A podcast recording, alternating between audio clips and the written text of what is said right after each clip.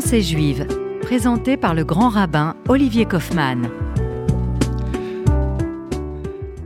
Nous voici en direct, chères auditrices et auditeurs de RCJ, en direct en ce jour Rabbah. C'est pas toutes les années où l'émission coïncide de manière aussi précise avec toutes les fêtes du calendrier hébraïque et je ne pouvais que être avec vous en direct. Vous pouvez également me retrouver euh, en podcast et également sur euh, donc tout ça sur l'application RCJ et puis euh, sur Spotify, iTunes et Deezer et euh, également sur la chaîne YouTube de RCJ. Merci à RCJ de diffuser cette émission de pensée juive avec autant d'enthousiasme et de dévouement. Mes chers amis, Oshana Rabbah. Oshana Rabbah, c'est une fête qui n'est pas toujours connue par une grande partie de nos co-religionnaires, mais c'est une fête qui euh, est l'écho de la fête du Kippour. C'est la raison pour laquelle euh, de nombreux textes que nous chantons à Kippour, euh, je pense aussi en particulier aux 13 attributs divins, et tant d'autres morceaux de la liturgie sont chantés le jour d'Oshana L'office est plus long. souvent, certains ont l'habitude de se revêtir de blanc. Je pense euh, en particulier aux officiants qui, euh, euh, dans certaines communautés, vont revêtir ce grand habit blanc appelé kittel ou sargenès. Et puis, ce blanc qui nous revient comme pour nous dire que rien n'est acquis et en même temps, tout est possible. Tout est possible parce que la Khatima, cette signature finale que nous avions euh, mise en avant euh, le soir de Neila, à quelques minutes euh, de la clôture de Yom Kippour, comme s'il y avait encore un temps suspendu. C'est ça. C'est cela la force du judaïsme, c'est à chaque fois d'avoir un rapport au temps à la fois précis, qui parfois nous pèse, soyons honnêtes, mais parfois il y a une suspension de du temps et nous devenons euh, subitement aériens, légers. Alors à euh, nous avons euh, tourné ce matin sept fois autour de l'estrade sur laquelle se trouvaient les rouleaux de la Torah, sept fois autour de la Bima, avec le loulav et le hétrog, et nous avons crié à maintes reprises Oshana.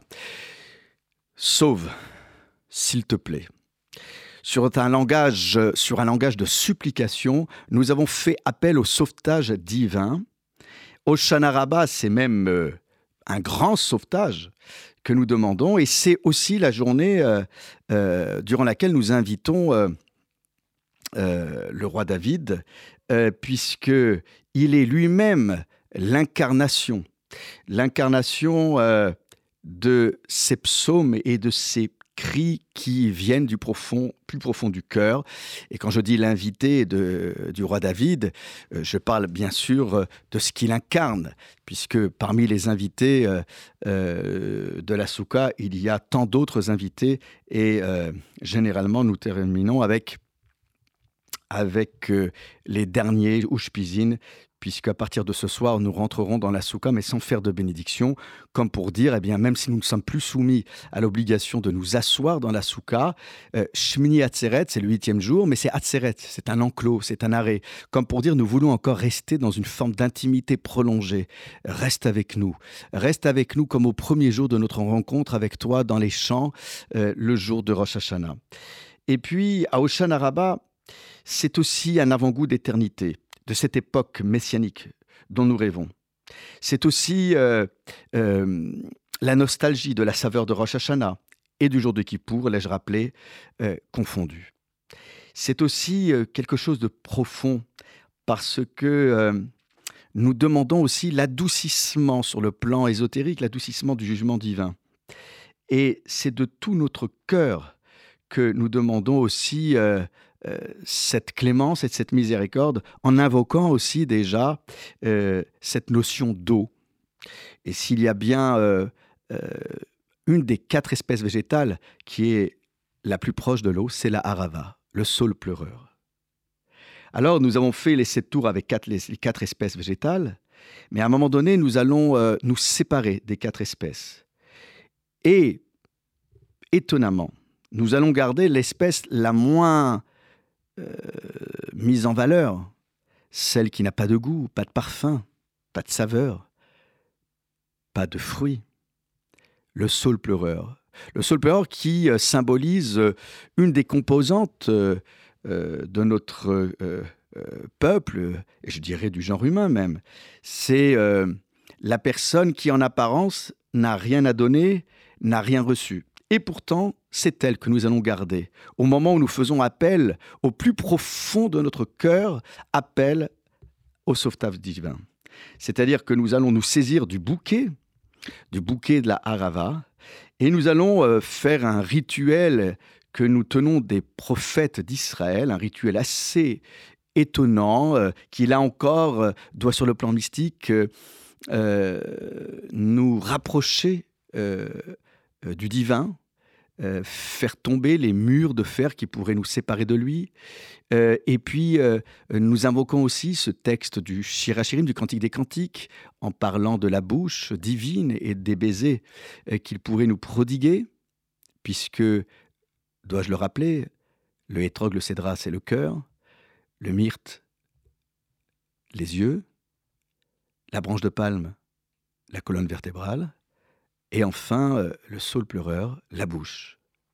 C'est cette bouche que nous allons frapper, certains pourraient nous dire, comme pour euh, nous auto-censurer parfois lorsque notre bouche est trop déliée et qu'elle nous amène euh, à parfois diffamer et, salir la réputation de nos semblables. Mais c'est aussi une manière, selon un commentaire de Rabbi Naftali de Rufschitz, qui est un disciple de Rabbi Elimelech de la ville de Lizensk, auteur d'un grand commentaire euh, de la Torah intitulé Noam Elimelech. Et Rabbi Naftali de Rovschitz euh, va évoquer cette question de la Rava d'une manière assez étonnante là encore, puisqu'il nous explique que l'une des origines de ce rituel assez ésotérique, à savoir frapper cinq fois le sol avec ce bouquet de saules pleureurs, c'est comme une résonance de ce moment euh, biblique assez douloureux où Moïse, au lieu de parler au rocher comme Dieu lui avait dit pour faire jaillir l'eau afin d'étancher la soif des enfants d'Israël, va frapper le rocher. Certes, Dieu lui avait dit de prendre le bâton. Certes, dans le livre de l'Exode, la première fois où euh, Moïse va utiliser ce bâton comme il l'avait fait pour euh, enclencher toutes sortes de prodiges lors de la sortie d'Égypte avec les dix plaies, euh, eh bien, Moïse avait déjà, dans le livre de l'Exode, frappé le rocher. Mais là, nous sommes plus proches déjà d'une forme de maturation de l'esprit. Les enfants d'Israël ne sont plus des assistés. Ils ne doivent plus compter sur les miracles. À savoir, je frappe et j'obtiens comme un enfant qui frappe euh, euh, de la main sur la table ou du pied qui trépigne pour avoir tout de suite. Eh bien non, l'éloge de la patience. Attendre. Savoir attendre pour obtenir gain de cause. Ne pas tout obtenir à la va-vite, à l'emporte-pièce. Eh bien, c'est cela que les enfants d'Israël auraient dû comprendre devant ce rocher à la veille de l'entrée en terre d'Israël. Mais le rabbin nous propose une autre explication assez étonnante, disais-je, où, en fin de compte, euh, ce rocher, c'est comme pour signifier, bien sûr, nous, nous avons toujours compris que c'est à cause de cette mauvaise interprétation que Moïse ne pourra pas entrer en terre d'Israël. Mais là, il nous propose, à contrario, de comprendre que Moïse a volontairement frappé le rocher pour transgresser la parole divine, pour ne pas être en mesure d'entrer en terre d'Israël. Si les enfants d'Israël avaient appris dès le début qu'il n'était pas prévu dans le projet divin que Moïse entre en terre d'Israël, alors les enfants d'Israël se seraient rebellés. Là, il y avait une forme de légitimation de la parole divine. Vous voyez bien, Moïse n'est pas n'est plus en mesure de vous accompagner parce qu'il a fauté. C'est assez étonnant, mais nous comprendrons juste après la pause musicale pourquoi le rabbin nous entraîne sur cette explication euh, assez énigmatique. À tout de suite après la pause. כשהלב בוכה, רק אלוהים שומע. הכאב עולה מתוך הנשמה.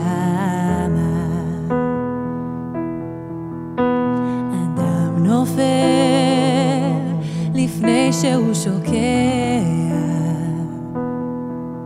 בתפילה קטנה חותך את הדממה שמע ישראל אלוהי אתה הכל יכול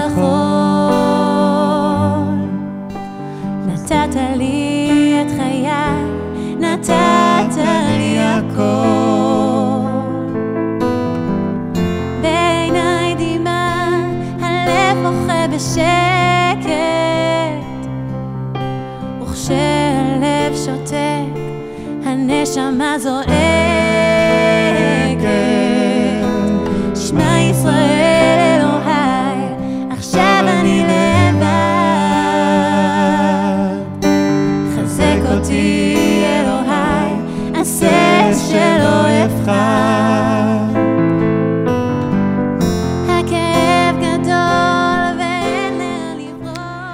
voici de retour après cette pause rafraîchissante. Euh, Alors celles et ceux qui me voient en direct sur Facebook euh, de RCJ ou sur la chaîne YouTube, alors c'est ce bouquet, ce bouquet que nous voyons ici euh, face à la caméra, ce bouquet de ces branches de saule pleureur et que nous allons donc nous saisir et frapper à terre cinq fois comme je l'ai rappelé.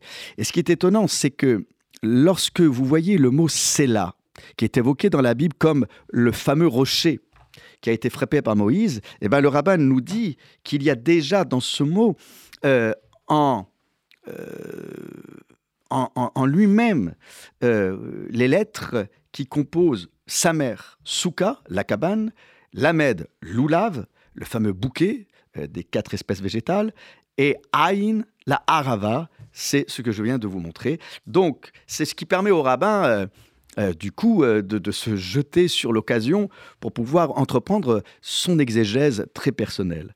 En soi, ce qu'il veut dire, c'est que nous clôturons la fête de Sukkot aujourd'hui avec une mitzvah qui rassemble en elle, d'une certaine manière, toutes les mitzvot de la fête de Sukkot, mais plus loin même, la notion euh, de dévouement que nous devons mettre euh, dans la mitzvah. Si Moïse a frappé volontairement en sachant qu'il transgressait, selon ce commentaire, euh, l'ordre divin, c'était pour se dévouer, comme il l'avait fait également à l'époque du Vaudor, où il avait dit à Dieu, n'efface pas le peuple, je préfère moi être effacé de ton livre, je préfère moi tout prendre sur les épaules. Eh bien, ce Moïse nous montre combien il est capable de se donner corps et âme, sachant qu'il ne pourra pas entrer en terre d'Israël et qu'il préfère euh, qu'il y ait une forme de légitimation de son interdiction d'entrer en- terre d'Israël, à savoir, ben, euh, voilà mes, chers enfants d'Israël, je ne peux pas entrer, mais j'ai fauté, alors que si les enfants d'Israël avaient reçu euh, cette information tout simplement, ils auraient eu du mal à comprendre qu'un homme aussi dévoué pour sa cause, aussi dévoué, serviteur fidèle de Dieu, aussi euh, saint, Kadosh, euh, qu'il ne puisse pas entrer en terre sainte, en, Eretz, à Kedosha. Et ici, euh, c'est tout cela que nous avons en cœur, à cœur de rappeler, puisque en fin de compte, ce que le rabbin veut dire, c'est qu'on a un Moïse qui est très humble. Il n'y a pas plus humble que le saule pleureur. C'est quelqu'un qui ne se met jamais en avant euh, et qui, euh, en dépit des apparences, va parfois euh, être encore plus dévoué que celui qui embaume d'un bon parfum et qui en jette, pardonnez-moi l'expression, avec de nombreuses actions. C'est celui dont on n'attend rien. Eh bien, ici, Moïse, en frappant, en frappant le rocher, fait déjà un travail de harava. C'est-à-dire qu'il nous montre le chemin de cette manière, non pas de se mettre sur le devant de la scène pour dire j'ai fait, j'ai fait, mais à chaque fois, en coulisses, euh, de manière très réservée et pudique, euh, d'agir. D'agir parfois même avec encore plus d'intensité que lorsqu'on est sur le devant de la scène. Moïse, c'est celui donc qui commence et qui terminera sûrement avec nous lorsque euh, nous atteindrons euh, la période messianique. Ce n'est ni le hétrog, ni euh, la branche de palme, ni le myrte, c'est la harava.